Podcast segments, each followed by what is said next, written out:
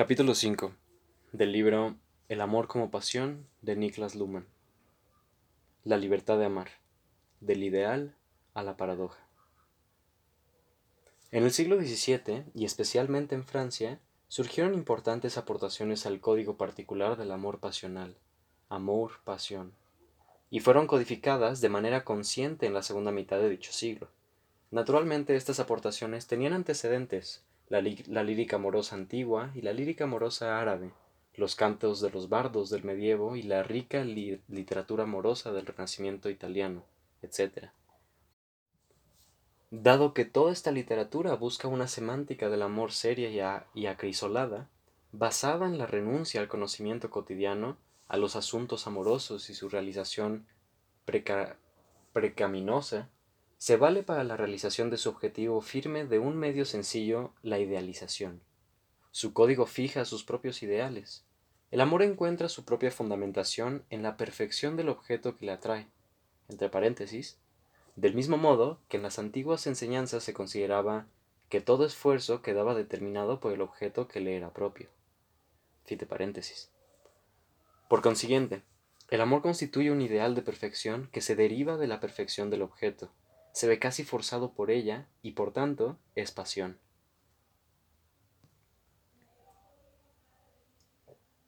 Perfección, desde luego, no quiere decir capacidad de ascensión unidimensional. El amor es plenamente experimentado como algo contradictorio y presentado, especialmente en los sonetos del Renacimiento, como amor amargo, amaro, amaro amare, Aquí hay fuentes con caudal de riqueza ideológica que posteriormente adquirirían nueva forma en la paradoja festiva. El ideal descansa en la unidad que se pretende esforzadamente, en el problema de la diferencia que se da entre los amantes, una diferencia que puede llegar a ser experimentada y padecida como diferencia corporal. La postura adoptada con respecto al amor sensual difiere de un autor a otro, fundamentalmente a causa de la incorporación de lo corporal, común a todos ellos, pero el objetivo continúa siendo la búsqueda de la dicha en formas de amor más elevadas. En lo formal, el amor sexual es superado por el amor espiritual, y por esa razón el amor parece siempre desterrado cuando se asciende a lo extraterrenal. La diferencia entre el amor a Dios y el amor a una mujer es para la gran semántica del amor del medievo una clara diferencia, pero que apenas se hace visible dado que en ambos casos se promete la unidad mística. El amor sublime, elevado, presenta su objeto de modo que incluya un contenido religioso y no sólo como algo que se integra en una pretensión de autonomía basada en la diferencia entre satisfacción y descontento, y esto presupone un conocimiento del objeto. De este modo, el amor discurre en paralelo con la jerarquía y con la presencia de un orden moral, es decir, de un orden que regula los aportes de atención y menosprecio, con ello no se introduce ningún riesgo en el ámbito de la semántica, entre paréntesis, aun cuando en todo caso hay que aceptar que el amor también puede alimentarse, y de hecho así lo hace en otras fuentes. La teoría del amor concuerda plenamente con las concepciones ideológicas de los amantes, o al menos ellos afirman la, concordancia. Todo esto sirvió de ejemplo ya en el siglo XVII, al menos desde la época de los trovadores medievales, se viene aceptando que en la pretensión amorosa se intenta obtener el reconocimiento por parte de la amada, pero al mismo tiempo se exige el autorrespeto y el autodominio del amante. Aquí, radican los puntos de arranque de la flexibilidad social de la semántica del amor.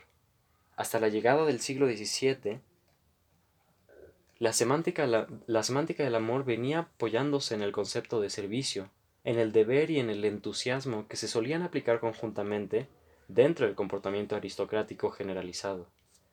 Ese concepto servía para poner el deseo de superación por encima de toda autorreferencia egoísta, y por consiguiente puede decirse que constituía un pensamiento moral. Sin embargo, en el siglo XVII se produjo al menos un cambio decisivo de los puntos de vista. La inaccesibilidad de la mujer pasó a convertirse en decisión autónoma de la propia mujer. En el medievo esta inaccesibilidad estuvo siempre determinada por las diferencias existentes entre los diversos estados o capas sociales.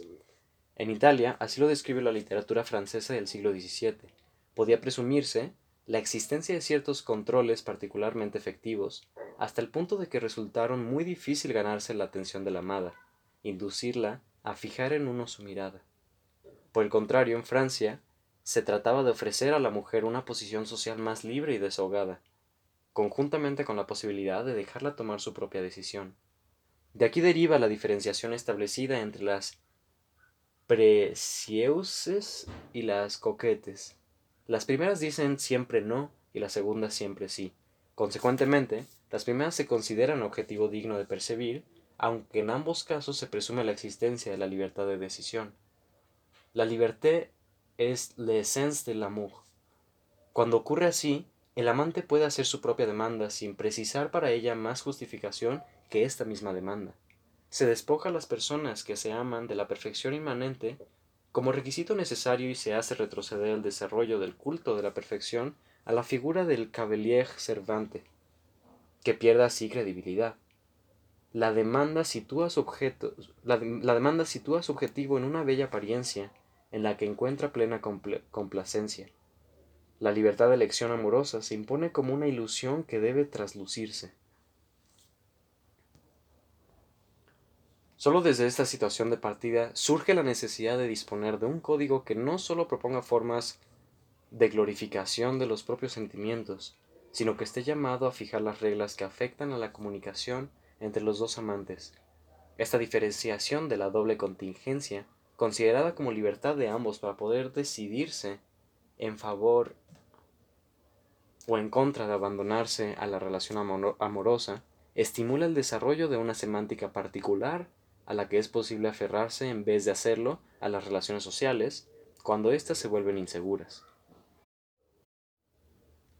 No puede subrayarse de modo suficiente que la libertad a que aquí nos venimos refiriendo abarca tanto la libertad de elección de las personas casadas como las relaciones preconyugales o extraconyugales. Las hijas solteras son siempre protegidas de manera más efectiva contra las tentaciones. La seducción de una de estas jóvenes no contribuiría en nada a la gloria del héroe. Es en el matrimonio donde comienza la libertad. En relación con la semántica del amor eso significa, principalmente, la exclusión de una importante prueba de amor, la disposición al matrimonio. Se trata de que las personas que ya no pueden ofrecerla, puesto que no pueden casarse, por esa razón, precisamente, tienen que expresar su fantasía atormentándose por encontrar formas con las cuales demostrar su amor, o con las que probar si su amor es realmente sincero o no lo es. En consecuencia, la realidad de la ética amorosa antigua y culta se hizo extraordinariamente compleja hacia mediados del siglo XVII. Se empujan entre sí numerosas incitaciones que tienen por resultado que surja una nueva versión del código semántico para el amor-pasión. En las siguientes décadas se consideró el control del amor pasional como algo todavía posible, pero ya problemático. Era posible solo en forma de autocontrol, moral, y como deseo de situarse en el marco de la legitimidad propia del amor. Con ello, esta legitimidad pasa a constituirse en el punto central de la discusión, es particularmente en el concepto existencial de las preciuses, donde se produce una situación ambivalente, maestría singular y ejemplar en un lado y ridículo en el otro sin que sea posible separar una de otro. En las formas idiomáticas construidas de manera superlativa, exagerada o involutiva, penetra una visión psicológica de agudeza creciente y solo con su ayuda puede ser evaluada y comprendida la libertad de decisión. Al mismo tiempo se disocian la comunicación de salón y la de imprenta en busca de una versión unívoca en la orientación de los preceptos. Las máximas que se sostienen en el seno de una comunicación ligera y galante resultan, así, convincentes cuando han sido impresas, actúan como, como actúan como principios básicos de los cuales hay que volver a distanciarse para no quedar limitado a efectos indeseados. La retórica vuelve a florecer con nuevos impulsos, aunque al mismo tiempo véase ya superada por la imprenta. El resultado es una pedantería saturada de palabras fuertes y de burlas. Aquí y ahora se desvanecen las formas que hasta ahora entonces Aquí ahora se desvanecen las formas que hasta entonces habían abarcado toda la semántica cultivada, la forma de la más alta perfección.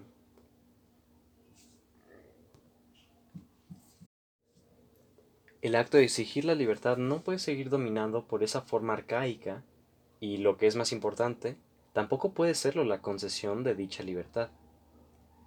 Si se garantiza al amado o a la amada la capacidad de decidir de acuerdo con sus propios sentimientos o gustos, como debe suceder, las reglas quedan rotas por la intervención de los ideales. La posibilidad de elevación de los sentimientos no radica en eso, sino en la imaginación. En la imaginación se dispone de la libertad del otro, se consuela uno con los propios deseos, se aferra a la doble contingencia en un plano superior, en el que el ego propio y el del otro asimilan todo aquello que el ego proyecta para ambos. Pero ¿cómo puede conseguirse la imaginación? ¿Cómo se abre espacio esta y sobre todo cómo consigue tiempo? Como señalaremos posteriormente de manera precisa, la respuesta estriba en la centralización del favor último, o en su demora. La figura ideal es sustituida por la temporalización de la semántica del amor. La inclusión de la libertad del otro en la reflectividad de la relación social tiene que desviar su orientación hacia las cualidades del compañero y reemplazarla por la orientación hacia su amor, en la que la amada puede volver a encontrarse a sí misma precisamente porque fue elegida libremente. La idea de que sólo el amor puede engendrar amor es muy vieja. Renuncia a la exploración de las cualidades del compañero. Renunciar a, la exploración de las cualidades del compañero resulta mucho más difícil que transformar el, el ideal en paradoja. El comportamiento real no se puede atribuir con certeza, en la época a que nos estamos refiriendo todavía no había sido incluido y aceptado en el código. De modo muy característico en esta pregunta, se encuentra uno frente a contradicciones abiertas o reflexiones que incluso podrían servir de intermediarias. En la leyenda del amor y la psique, elaborada por La Fontaine, se atribuye al amor la capacidad de sobrevivir a ciertos defectos de la virtud no demasiado graves, la curiosidad, por ejemplo, y hasta defectos de belleza ennegrecimiento pasajero del cutis, porque con ello el amor se hace independiente del tiempo y del azar. Le Boulanger subraya que el amor solo puede ganarse con el amor, que el amor es el único precio del amor, pero añade enseguida que el amor por sí solo no es suficiente, a él tiene que sumarse la perfección del carácter del amante, y a una de las cinco causas de esa perfección es, una vez más, el propio amor como pasión, de, como pasión dominante.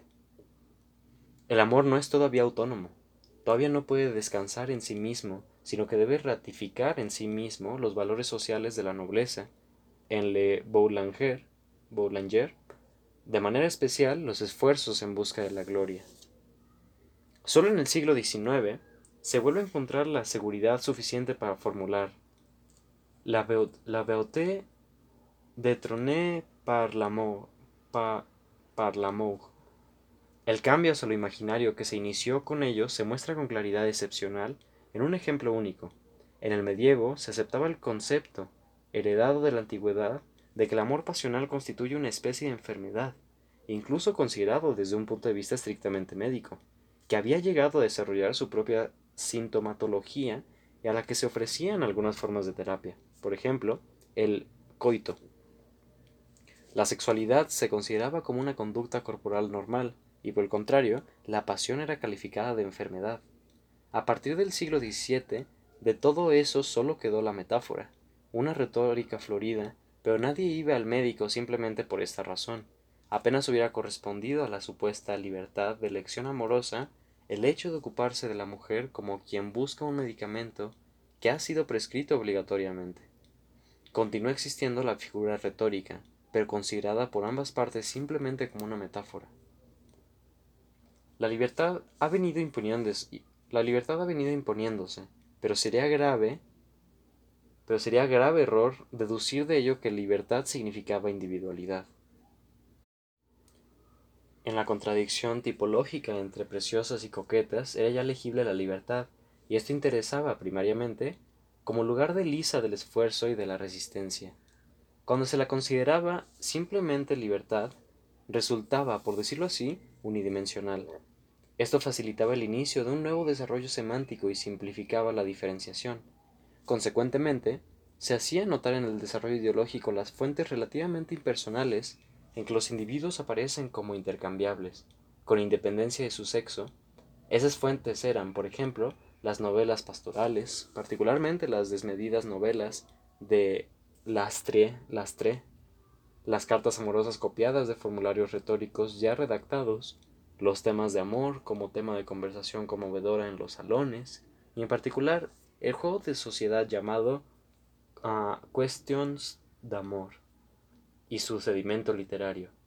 La sala de audiencias y escuela y la escuela servían de metáforas con las cuales se expresaba la enjuiciabilidad y la posibilidad de aprendizaje del comportamiento en los asuntos amorosos. La novela era más bien una exhibición de galanterías que una narración plausible.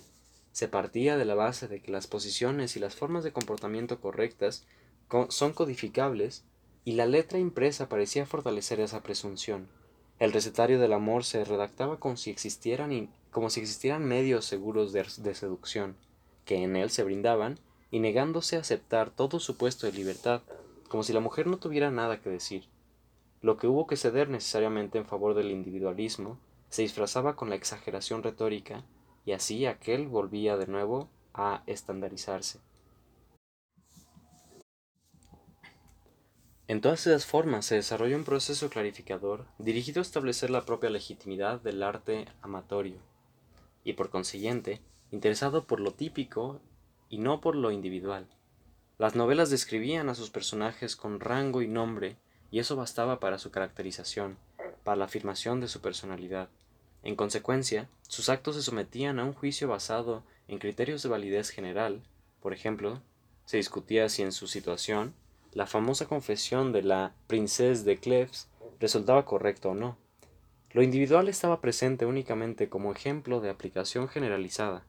Precisamente por eso podían copiarse y reproducirse frases galantes, piropos y alabanzas cortesanas sin necesidad de tener que la sin necesidad de temer que la persona a quien iban dirigidas las considerara de pesadez molesta o una falta de tacto. Cuando lo individual hacía acto de presencia en la conversación, era como un tema que no, excluía, que no excluía de ninguna manera a los presentes, que siempre tenían que ser tomados en consideración.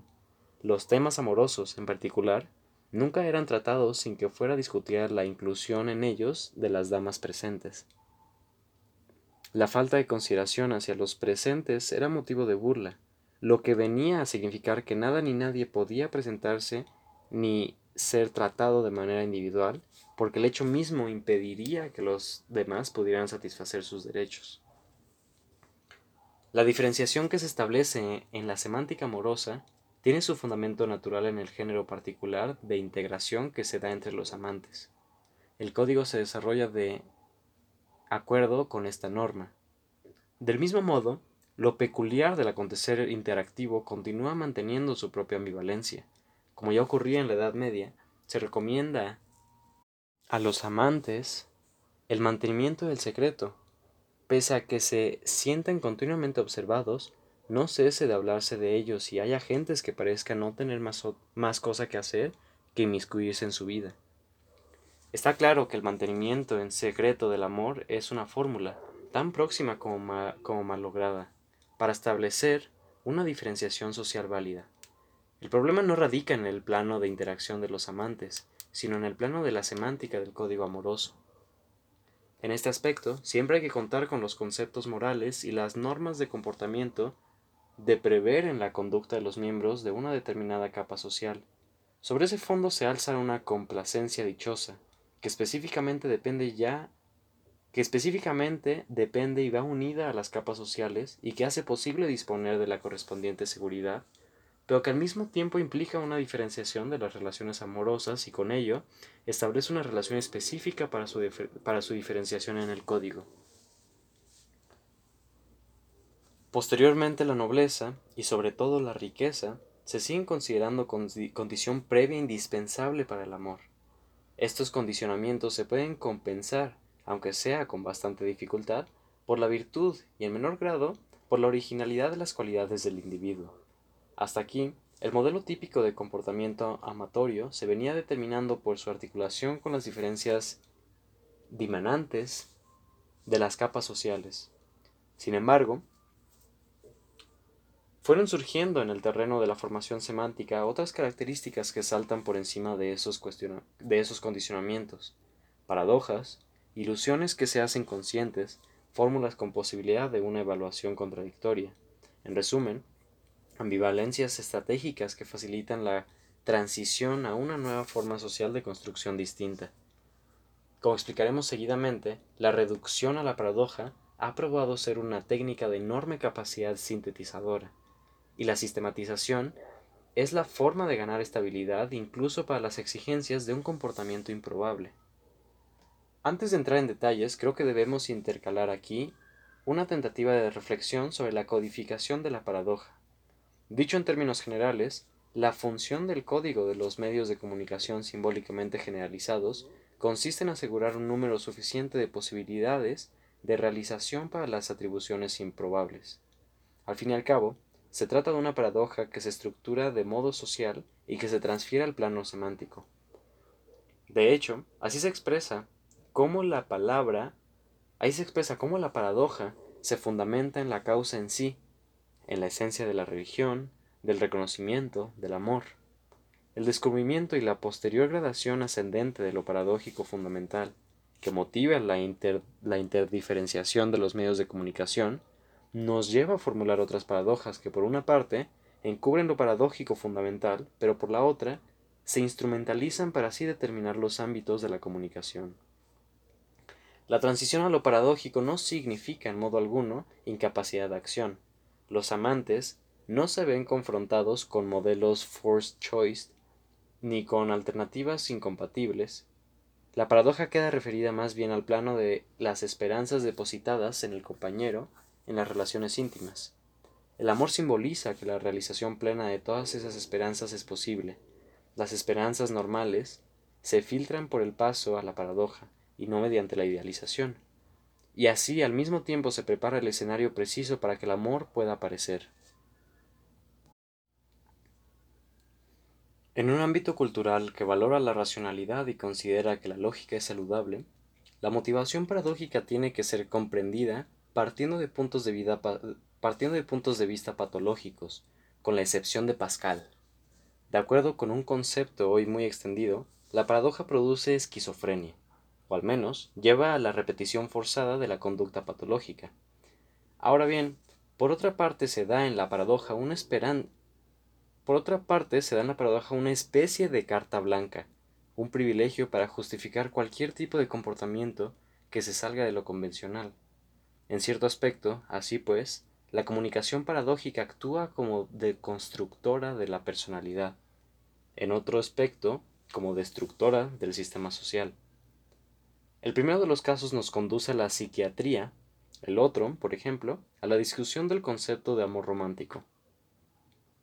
Dado que la transformación de lo improbable en posible implica estos riesgos, las consecuencias no pueden sorprender a los sociólogos.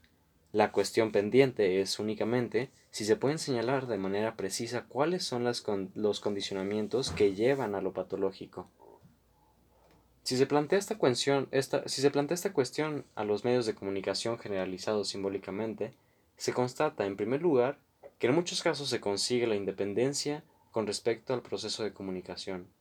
Las posibilidades de indecisión señaladas por Godel, Godel, no sé, apenas tienen significado práctico para la investigación. Lo mismo puede afirmarse de la paradoja amo-siervo y de la aplicación práctica de la comunicación política, con éxito o sin él.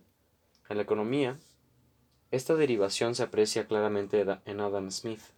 La paradoja moralizante de la autobúsqueda altruista no se resuelve en la teoría moral, aunque sí en la teoría económica, dado que el comportamiento no sigue, no sigue causando irritación por más tiempo y la persecución, libre de obstáculos, del propio objetivo, con su efecto ordenador automático, se celebra como un éxito en la emergencia del orden desde el desorden. Esta forma de tratar, esta forma de tratar el problema, que consiste en el aislamiento del plano de la interacción frente a la paradoja, y con ello también en la independencia completa de la comunicación frente a la paradoja, esa solución, decimos, no puede ser transferida al amor, puesto que el amor regula la comunicación íntima y la comunicación íntima forma un sistema que queda fuera del alcance y del terreno de la interacción. Aquí fracasa, por tanto, la diferenciación del macrosistema pedagógico con la interacción regulada, en favor de la ilusión. En la comunicación íntima, la construcción paradójica tiene que resistirse e incluso ser utilizada en una forma aún más expresiva. En este caso falla la evasión hacia un racionalismo aparente. Los motivos de que así suceda pueden ser explicados si se responde a la pregunta de cuáles son los problemas estructurales específicos de la comunicación íntima que pueden ser resueltos mediante la reducción a la paradoja y que se constituyen de, forma distinta partiendo de, su partiendo de su dependencia de la libre decisión. Esto excluye el mantenimiento de las reglas de manera que el comportamiento quede condicionado directamente por ellas. Si se utiliza la paradoja frente al código, el comportamiento puede ser presentado como algo que depende de los sentidos y subordinado a ellos, pero al mismo tiempo libre. Además, aun admitiendo que la paradoja no colabore a la solución del problema de los atributos morales, lo que sí hace es dispararlo, y en ese caso no pueden atribuirse inequívocamente deberes y responsabilidades, como ocurre en la literatura contemporánea a propósito de la familia y la forma de orientar el hogar. La intimidad no puede ser comprendida como una relación de, trueque. El fundamento de lo que ocurre se encuentra en el otro y en uno mismo, y todo intento de determinar su atribución al ego o al alter es, en calidad de tal, un atentado contra el propio código.